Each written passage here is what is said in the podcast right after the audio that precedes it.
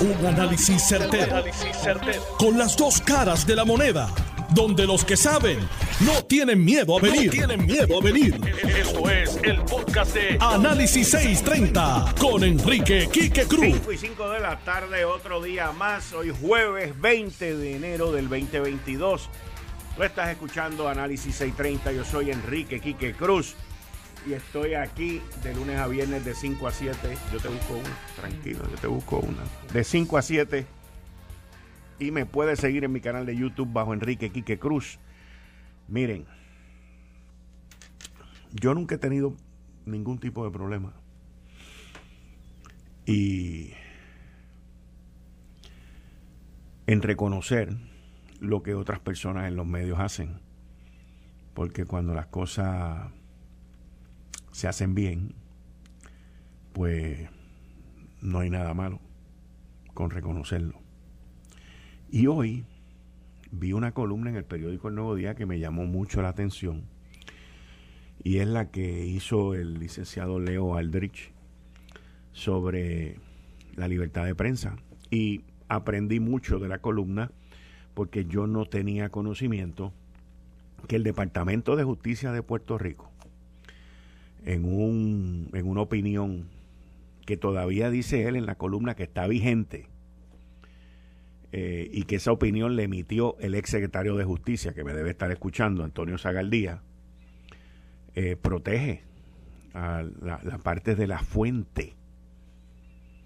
Y, y él dice, Leo Aldrich dice en su columna, que si esa es la opinión que está vigente en el Departamento de Justicia, que según él explica, esa es, pues qué rayos hace el Departamento de Justicia que no ha tomado, ha tomado medidas contra un fiscal que en su vida privada está llevando a corte para hacer algo contrario a lo que dicen en su trabajo.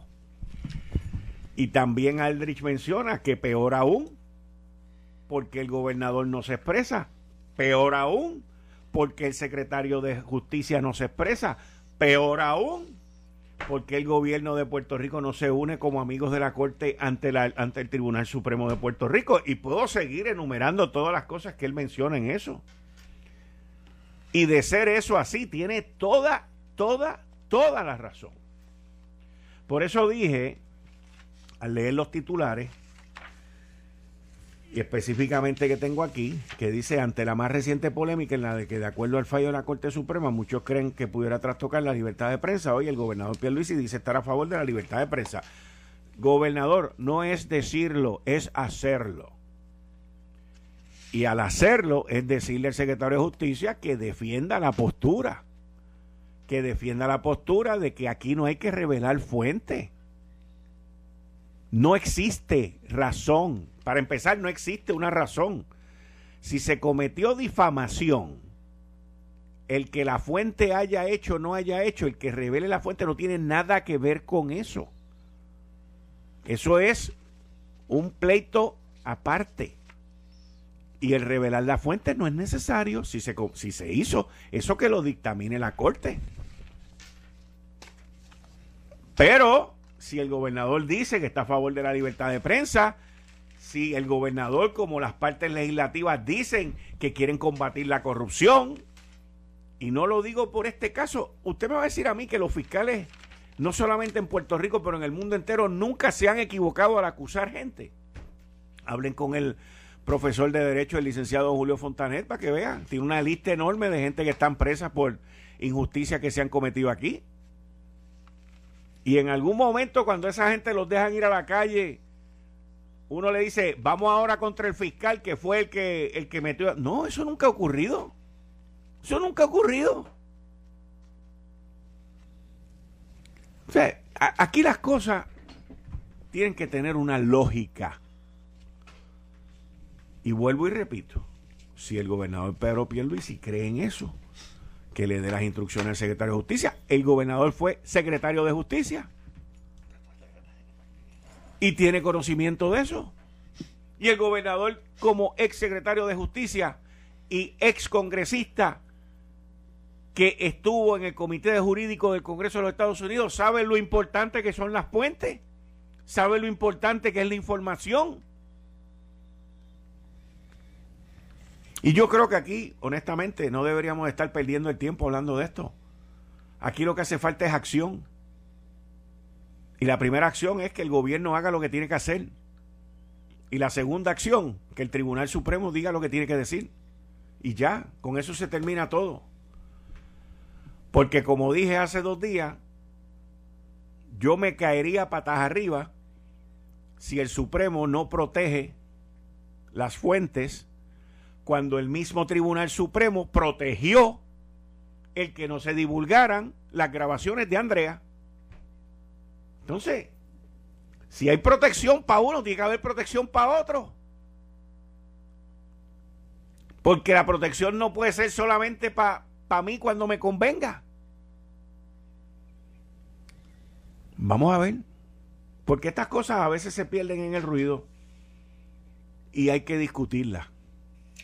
Pero también llega un momento en que la discusión ya termina y entonces tenemos que entrar en la acción, en la implementación. Y aquí a quien único le queda ahora por implementar es al Departamento de Justicia. A base de las expresiones que dio el gobernador Pedro Pierluisi hoy. Y háganlo pronto para que se expresen a base de las ideas que presentaron hoy. Mira qué sencillo es. Si pueden, miren la columna, está muy interesante, está muy buena y da mucha información eh, que, que es lógica, legal y sencilla. Así que si el amigo Tony Zagaldía me está escuchando y me quiere llamar, él sabe el número de teléfono a base de eso que habla ahí este Leo Aldrich, pero está interesante, está, está muy interesante esto y no nos podemos olvidar de, de esto porque hay que corregir. Los tribunales no son perfectos. Ya el de primera instancia de Ponce, pues hizo lo que se esperaba que hiciera. El apelativo, pues hizo también lo que no se esperaba que hiciera, pero al final y a la postre, pues vamos a ver qué dice el Supremo de Puerto Rico, que protegió las grabaciones de Andrea. Que, by the way, yo estaba de acuerdo con que lo hiciera. Por un aspecto mío no legal, personal. Yo estoy de acuerdo. Eso iba a abrir una caja de Pandora que aquí después nadie iba a poder cerrar. Así que ahí esa es mi parte. Muy buena la columna, Leo, muy buena. Bueno, la, la tasa de positividad ha seguido bajando, pero se anunciaron 30 muertes. Y esto del Omicron, esto está, mire, por todos lados por todos lados. O sea, pero tienen que recordar que la mascarilla y la tercera dosis son las que te protegen, la última, que, no, con dos está medio snu. Tiene que tener tres y la mascarilla. ¿Y cómo se define? Porque esto hay que recordárselo a la gente, porque a veces se ponen, eh, se les va la mente y no, no se acuerdan. Para usted estar en una lista de contacto, usted tiene que haber estado con una persona sin mascarilla por más de 15 minutos, más de 15 minutos, 15 minutos o más y a, menos de 6 pies de distancia. Esas dos son clave, 6 pies de distancia o menos y 15 minutos o más. Si usted pasa por aquí, abre la puerta y me saluda, y después usted sale positivo, no puede venir a decir que yo estoy en su lista de contacto. Hay alguien que quizás lo pueda hacer para que entonces yo no pueda venir al programa. eso pasa, eso pasa. Pero las tecnologías hoy, por lo menos en la radio, permiten que tú lo hagas este, digital desde tu casa y, o desde tu oficina y ese tipo de cosas. Pero puede haber gente malintencionada que te pongan en la lista también para que te manden para tu casa y tú no tengas que trabajar. Así que de todo eso hay. Y como no hay días de fiesta, no hay días de Navidad, pues la gente tampoco está reclamando que estuvieron en la lista de contacto de Atilano ni nada de ese tipo de cosas, ¿ves? Porque ahora pues todo el mundo tiene que trabajar para pagar lo que se gastaron en las Navidades.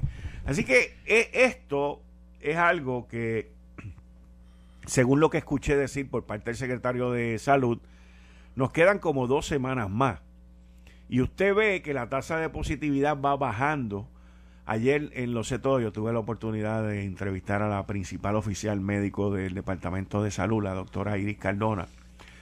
Y, estábamos hablando sobre la tasa de positividad de ayer, por ejemplo, que era 31%. Llegamos a estar sobre 40%. Pero ella también me recuerda que se supone que esté por debajo de el 3%. Y nosotros ahora mismo tenemos 10 más.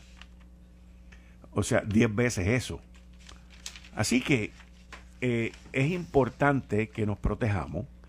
Es ya, ya, yo le voy a decir honestamente, ya hemos vivido, en marzo cumplimos dos años de esto. Ahora en marzo, 16 por ahí, cumplimos dos años de este revolú.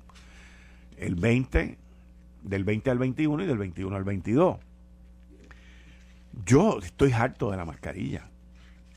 O sea, harto de la mascarilla. Pero me la tengo que poner. Y tengo que andar con ella para protegerme. Pero, ¿saben qué? La salvación es individual. Eso es así de sencillo. Yo llego todos los días a este estudio y aquí tengo a mi compañero que lo sabe. Yo fumigo esto aquí. Yo lo limpio y no solamente la parte mía, la parte de mis compañeros que vienen aquí lo preparo, lo dejo nítido para que todo el mundo esté bien, tranquilo y saludable. Y a la gran mayoría de los que están conmigo en este programa, le, les pido que lo hagamos por, por teléfono, los que no tienen las tres dosis. Pero miren, ayer la tasa de positividad, ayer, le dije que estaba en 31.4 cuando hablé con la doctora Iris Cardona, la principal oficial médico del Departamento de Salud. Hoy, esa misma tasa está en 26%. Miren el bajón que dio, ¿ok? De 31 a 26. Sin embargo, las hospitalizaciones, aunque siguen bajando, pero las muertes no, porque todavía queda un grupo de gente que están en, en estado crítico. Ayer habían noventa y pico de personas en, la unidad de intensivo y ese número también ha, ha continuado bajando. Pero los contagios, aun cuando la tasa de positividad ha bajado, pero los contagios pues siguen estando ahí latentes. Las clases comienzan el próximo lunes 24 y las conversaciones inclusive que hemos tenido, no, me dicen que la tasa es 29, ok, bajó de 31 a 29. La próxima vez pónganse de acuerdo más temprano, pero de todos modos muchas gracias. La tasa bajó de 31 a 29. Ahora, aun cuando esto ha bajado, las muertes están subiendo porque las muertes no ocurren de un día para otro.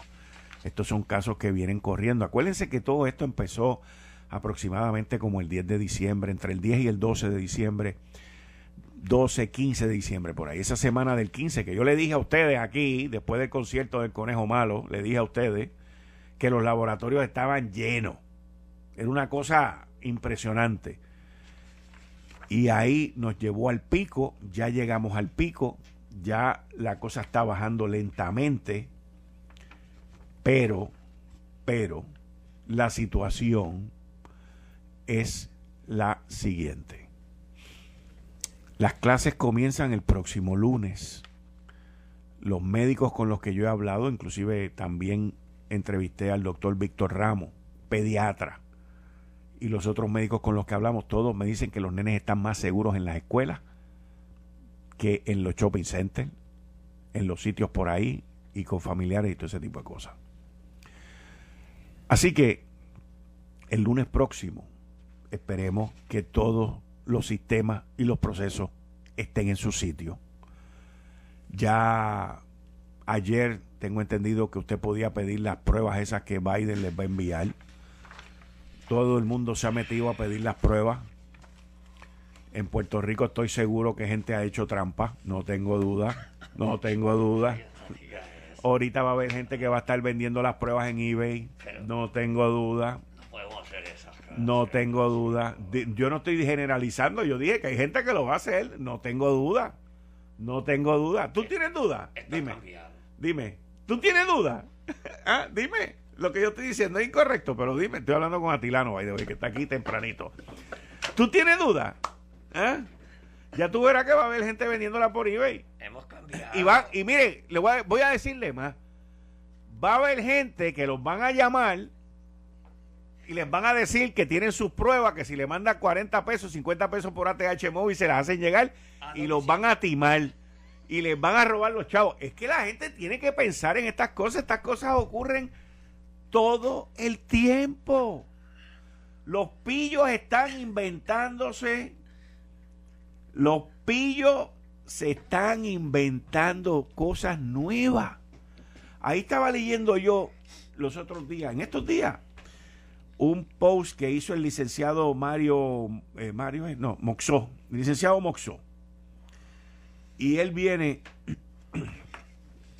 y dice que hay una gente que te están llamando al celular y te dicen en el celular que eh, es un que te está llamando unos federales que tú los llamaste a ellos, entonces te vienen con un cuento de esos bien brutal, entonces te empiezan a preguntar que cuál es tu nombre, cuál es tu dirección, y uno asustado porque supuestamente que lo están llamando un federales. Los federales no llaman a uno. Los federales, mire, los jueves, hoy no hubo arresto, pero los federales los jueves van y te tocan y te buscan no te llaman para pedirte tu nombre, tu dirección, tu seguro social. O sea, y esto es, esto es continuo, continuo, continuo. Así que cójanlo con calma, no se asusten, porque estas situaciones son situaciones que ocurren. Mira, aquí está, licenciado, licenciado Mario Moxó Nueva forma de, extorsión. Te llaman diciéndote que son de la Policía Federal. No hay Policía Federal. vamos a estar claros. No existe Policía Federal. No existe. No existe una Policía Federal. Y que recibieron una llamada de tu número de teléfono para pedir auxilio sobre una balacera que hubo. Como si en Puerto Rico no hubiera balacera. Si tú contestas que no, que de ese número no se ha hecho ninguna llamada, ellos te dicen que entonces hay un problema porque alguien está haciendo mal uso de tu número de teléfono.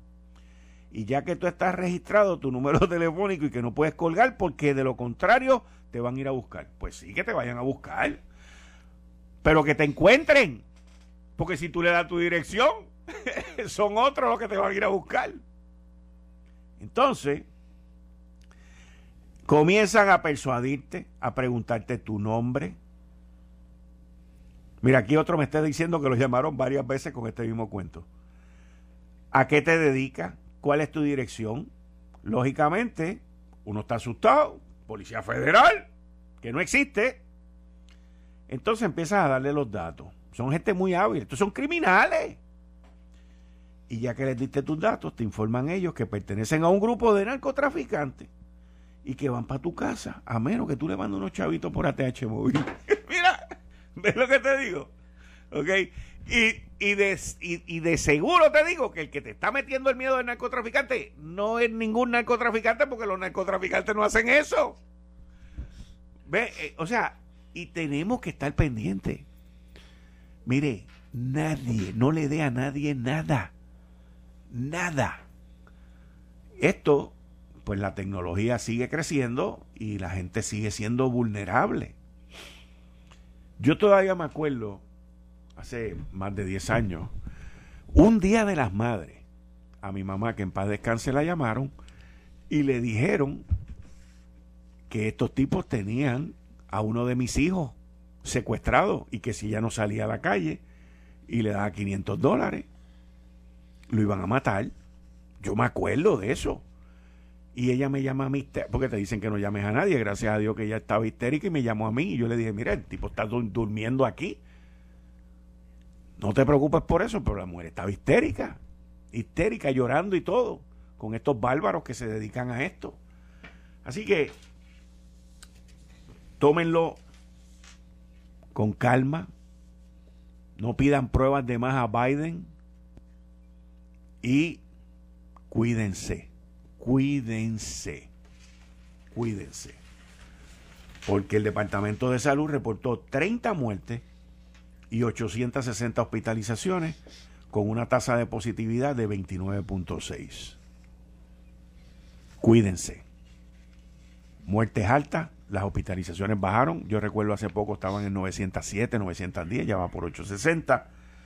Pero hay que cuidarse. Hay que cuidarse. Eh, estás escuchando el podcast de Noti1. Análisis 630 con Enrique Quique Cruz. Bueno, como todos los jueves, dándole la bienvenida a Atilano Cordero Vadillo. Buenas tardes, Atilano, bienvenido. Buenas tardes, Quique.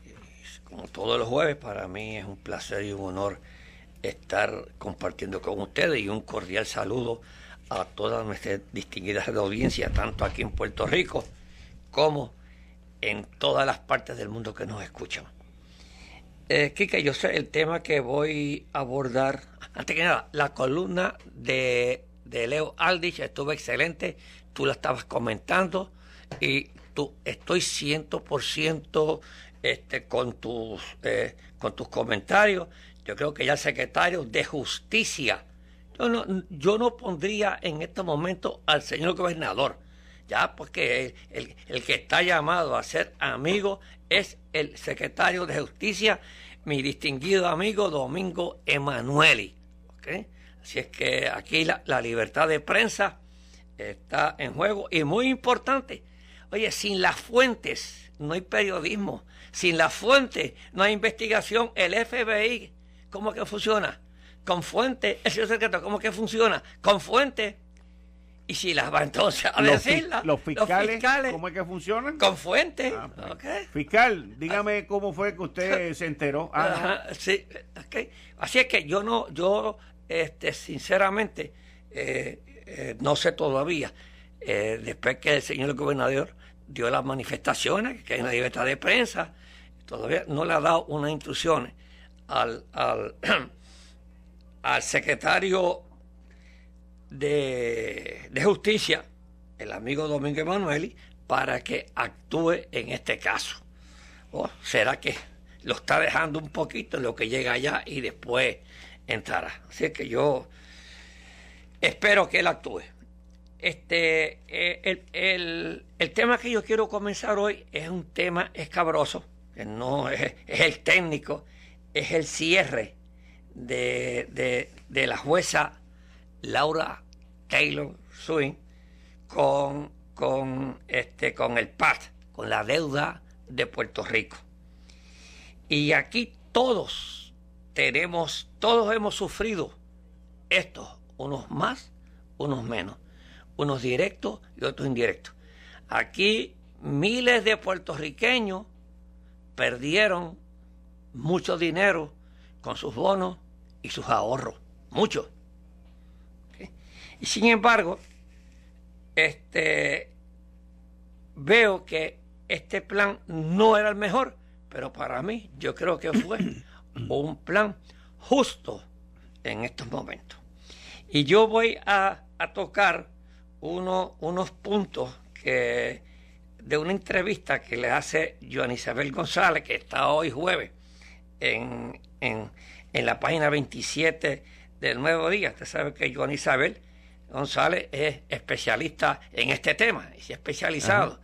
y lo ha cubierto este, perfectamente. Y dice la jueza de Distrito Federal, Laura Taylor Swing, se mostró esperanzada ayer en que la aprobación del plan de ajuste, el PDA, del gobierno central, mírate lo que dice la jueza. Y por eso es que yo tenemos que discutir estas cosas, porque cada ciudadano, cada funcionario público tiene de ahora en adelante una encomienda que cumplir. Dice que sea el comienzo del capítulo más brillante para Puerto Rico y que en tanto la Junta de Supervisión Fiscal como el gobierno salvaguarden y preserven el futuro financiero de la isla. Así es que la Junta va a estar por buen tiempo aquí, resguardando, resguardando y supervisando el futuro financiero de Puerto Rico. O sea, que esta jueza sí sabe lo que tiene entre manos.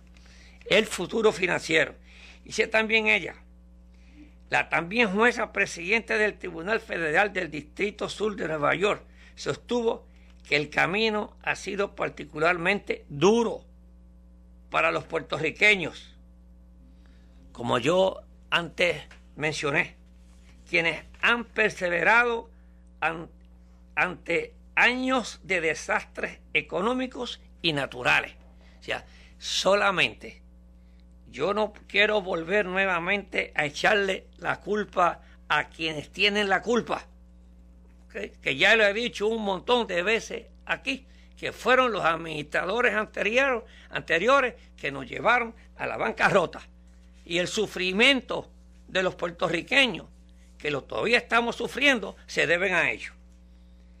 Dijo también la distinguida jueza, además que tenía la expectativa de que la Junta de Control Fiscal tome las medidas necesarias para que Puerto Rico continúe adelante mientras permanece en funciones y que el gobierno mantenga el curso financiero de la isla para que ésta y el pueblo puedan prosperar.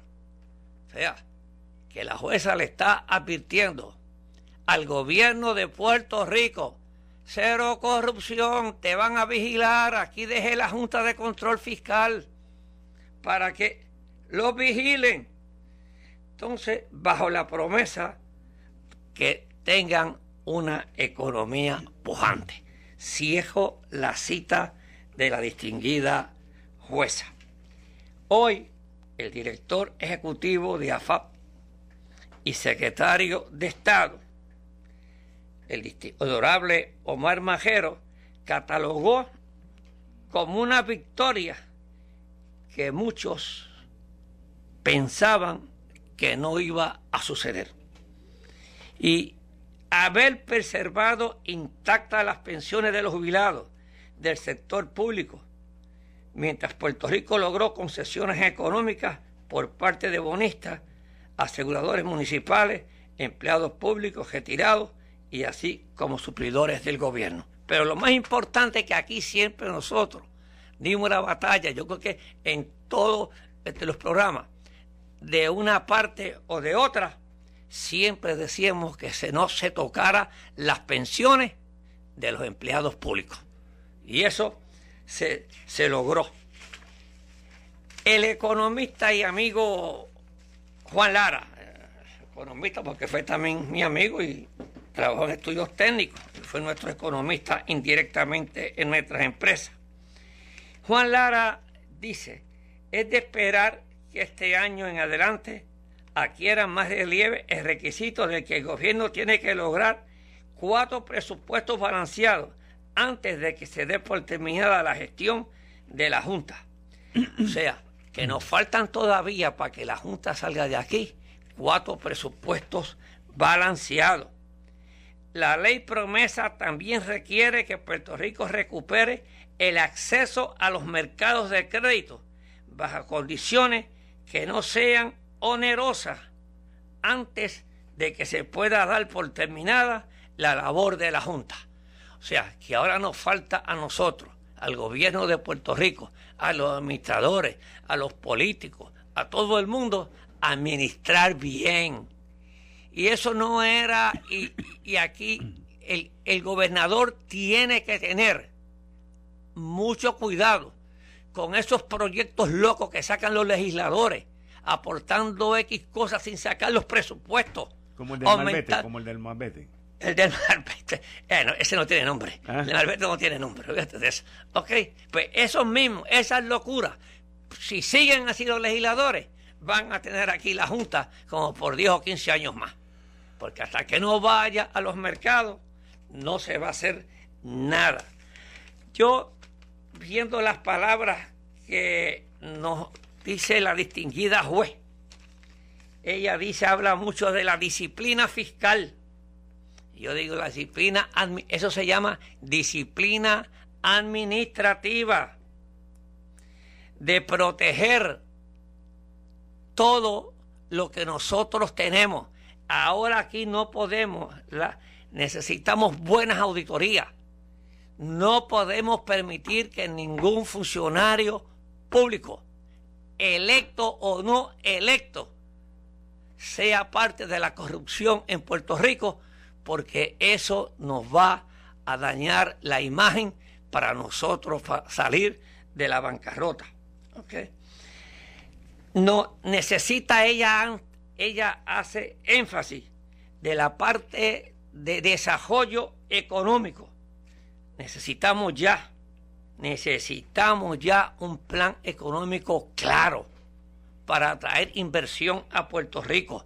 Todavía yo no he visto que el gobierno de Puerto Rico, y, es más, ni ninguno de los dos partidos, tenga una idea de un buen plan de desarrollo. Si mañana nos dicen a nosotros que se van a ir las farmacéuticas, ¿qué tenemos nosotros? Oye, Dubái hizo un plan de desarrollo económico si se le acababa el petróleo. Puso todo su dinero en turismo, en negocios, en banca y todas estas cuestiones. Y ahora Dubái está teniendo más ingresos en ese segmento del mercado que el turismo, digo, eh, el, petróleo. Y eso es lo que nosotros necesitamos en Puerto Rico. Tenemos que traer inversionistas. Yo voy a, ahorita voy a hablar el del, el del, el del Normandy, que lo vamos a, a inversionistas que vengan a invertir aquí, pero tenemos que crear ese ambiente de crear empleo, de crear riqueza. Aquí algunas veces hablamos de crear riqueza y como que es una mala palabra. ¿Ok? De crear riqueza. Riqueza para el que viene aquí y riqueza para los puertorriqueños. Para que vengan con buenos empleos como había antes con la 936. Que habían empleos bien remunerados. ¿Ok? Disciplina de combatir la corrupción gubernamental. Eso es disciplina. Oiga, y no solamente la corrupción está en el que se robó una cosa y se robó otra. No, la corrupción puede estar en, las compras, la corrupción puede comprar en precios, en precios inflados, la corrupción puede estar en, en mala administración. Nosotros no podemos darnos el lujo de repetir otra otra banca, otra quiebra. Nosotros no podemos darnos este lujo. Nos, tenemos que administrar bien.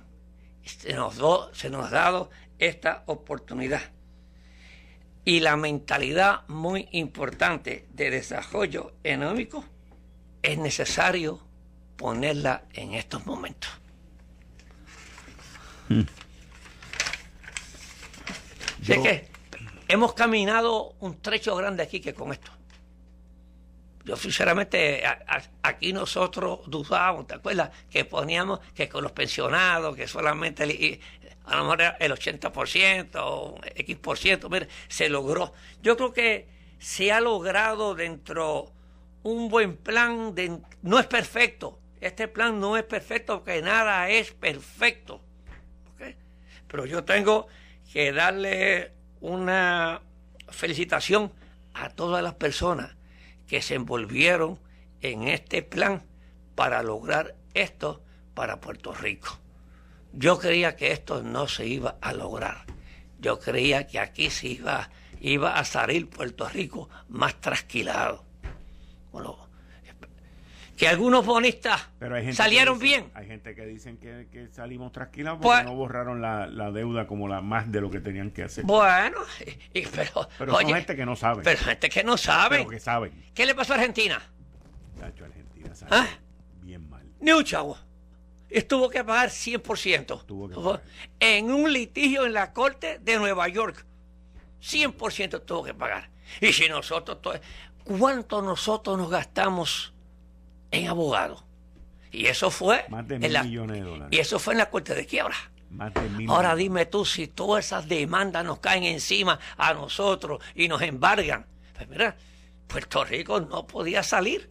Así es que con toda, con toda, eh, que yo siempre he estado en contra de la Junta de Control Fiscal, pero tengo que decirle que a la falta de buenos administradores, a la falta de buenos administradores de los dos partidos políticos, los dos partidos políticos se ganaron la Junta de Control Fiscal.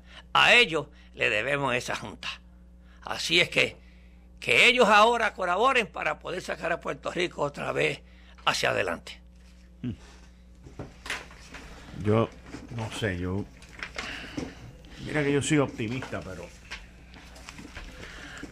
el plan de ajuste tiene una serie de medidas, de leyes que se convierten en ley. Inclusive le ponen una camisa de fuerza al gobierno de Puerto Rico sobre pedir prestado y sobre los márgenes prestatarios. Si no, si, no, si no, dentro de cinco años no puede coger nada. Para obligarlos a que hagan las cosas bien. Porque si no, ¿qué? Ahora, por otro lado, el gobierno y la Junta, antes de, de, de llevar a cabo todos estos desembolsos que van a hacer, tienen más de 30 mil millones de pesos en cinco años. Sí. Eh, eh, es un dron de billete. Es un dron de billete. Bueno, eh, vamos a invertir cerca de, de 120 mil millones. Sí. Eso es mucho dinero. Y la Junta va a estar aquí frente a esto. Esos 120 mil millones. ¿Cómo se van a invertir? ¿Cómo lo van a hacer? es que tú sabes cuál es lo que pasa algunas veces, que, que yo creo que algunas veces nosotros no tenemos la capacidad de administrar. Porque ah, este, hay una persona que puede tener un negocito de que vende este, eh, mil millones, este, que vende 100 millones de pesos al año, un negocio, ¿ok? Y lo administra bien. Pero le dan a ese para que administre uno de mil millones y no sabe administrarlo.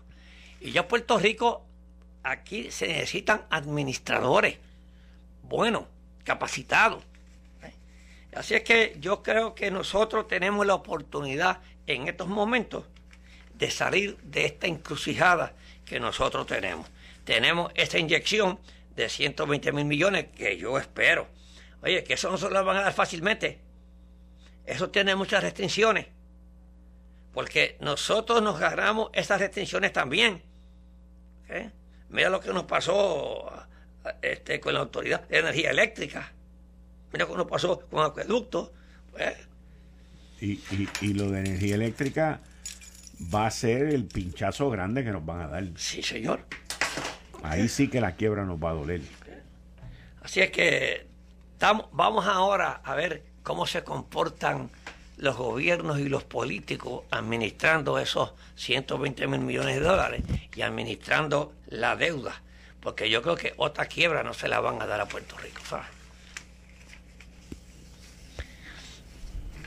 Es aquí que compraron el, eh, un inversionista, que eso es bueno, eso es bueno, para que los que me critican las leyes, que, que yo siempre digo que la ley 20 y la 22 tienen cosas buenas y hay que hacerle sus tienen cosas buenas, pero hay que hacer unos ajustes. Yo siempre le he dicho aquí en este programa, ¿ok? Hay que hacerle los ajustes, ¿ok? Nada es perfecto en la vida. Y, por lo menos se están este, eh, eh, invirtiendo. El inversionista mm, de la ley, un inversionista, con el decreto de la ley 22, adquirió el Normandy en 8.6 millones de dólares. Okay. Tú sabes que yo fui... No, tú no lo sabías, pero voy a decir hoy. Yo fui director del Normandy cuando los UNAM, Hugo Gómez, este servidor nos metimos, yo perdí 100 mil billetitos ahí. No me digas. Sí, sí, sí. Eso fue en los 80, eh, eh, ¿verdad? sí, eh, eh, con el romanticismo. Sí, no, Nelson se enamoraron, se enamoraron. nos enamoramos. Nelson Famara, que en paz descanse. Nelson Famara fue el que nos hizo todo. Frank Munaure me convenció. Eh, eh, Bubo me convenció y fuimos, hicimos una junta de directores. Oye, y levantamos el, el Yo fui a la inauguración, esa estuvo preciosa. ok. Eso fue como a finales de los 80, ¿verdad? sí, por ahí, por ahí. Yo me acuerdo de esa inauguración. Entonces, Entonces, pero eh, eh, también yo creía en, ese romanticismo. Queríamos verle el hotel y esas cuestiones. Pero eh, el hotel, como estaba, no funcionaba. No funcionaba, Quique. No funcionaba. Eso de que dejarle aquellas puertecitas y aquello porque eran. Ah, porque tú de cultura no nos dejó Ni modificarla. No.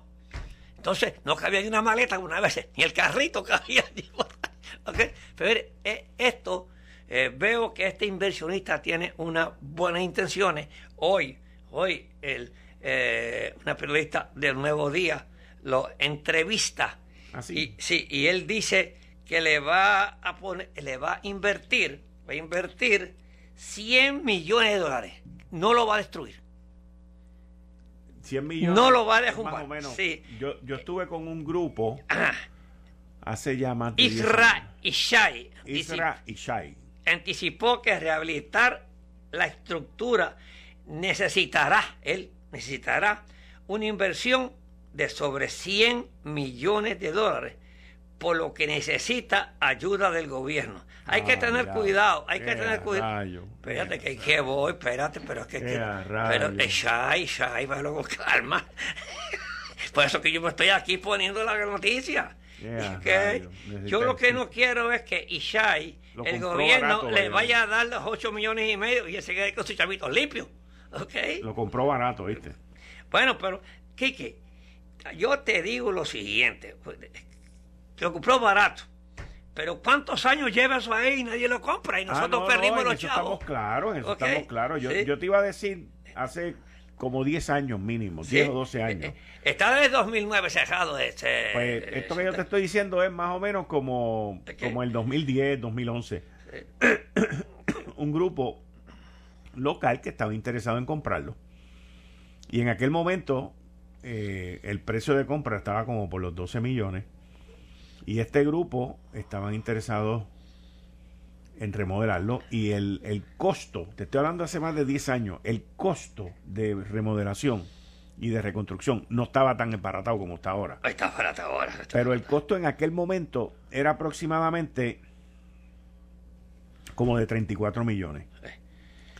10 años más tarde, 10 años más tarde, que este individuo venga y diga que son 100 millones, yo lo veo un poquito, a menos que el tipo vaya a construir ahí a Dubai de nuevo. Bueno, pero pero es que, eh, ya, que ya me está dando, ya me está dando, sí, pero, pero a tirarnos tres veces lo que era hace. ¿Cuánto costó el Vanderbilt costó hacerlo? Lo destruyeron completo y lo hicieron nuevo. Que eso es lo que yo, yo, yo si fuera yo, eso, yo lo destruyo completo y le hago la misma, la, eh, este, la misma arquitectura, si es que tú quieres. Porque el envío, ponle el sello. Sale más barato. ¿Ah? Sale más barato es lo que está buscando Mira, el nuevo dueño del hotel revela los planes que tendrá para la propiedad. Es correcto. Okay. Ezra Ishai anticipó que rehabilitar la estructura son sobre por lo que necesita ayuda del gobierno. Estamos fritos ya, esto está, esto ya, ya empezó mal. el gobierno está quebrado. Pero es que el gobierno son los permisos que no, pidiendo. No, no, si vienen ¿Ah? a pedir créditos contributivos ahí es donde está el problema. Eh, pero son unos, eh, unos créditos contributivos, hay que medir cómo se los dan, ¿ok? Pero también eh, en Estados Unidos. hay uno, no este, pero hay uno de esos por ahí que andó, cuando llegó aquí dijo que iba a construir villas y castillas, cogió como 5 millones en créditos contributivos y todavía no ha puesto un bloque. pero este, hasta que no comience, no se le puede dar nada. Y el gobierno de los Estados Unidos tiene unos créditos contributivos y unos préstamos para los eh, edificios y estructuras eh, este, que sean antiguas, eh, este, Quique, a mí. O sea que, que puede ser que si él comenzó eso, ¿ah? tiene una buena inversión, 100 millones. Oye, ahí lo que vale dinero es el sitio. Es el sitio. ¿Qué? Así es que tenemos... La información que me están dando la información que me están dando no es muy halagadora. no es muy halagadora. Bueno, pues, hay, que tener, hay que tener cuidado con esto, se lo estoy diciendo. No es muy. Que no, ponga. Que no halagadora no, no es muy prometedora. No es, prometedora. No es muy prometedora. la información que me está llegando no es muy prometedora. Yo creo que esto va a ser debut y despedida. Pero vamos a, seguir, vamos a seguir con eso ya mismo. Vamos, a, ver. Esto fue el, podcast de Notiuno. Análisis 630 con Enrique Quique Cruz. Dale play a tu podcast favorito a través de Apple Podcasts, Spotify, Google Podcasts, Stitcher y notiuno.com.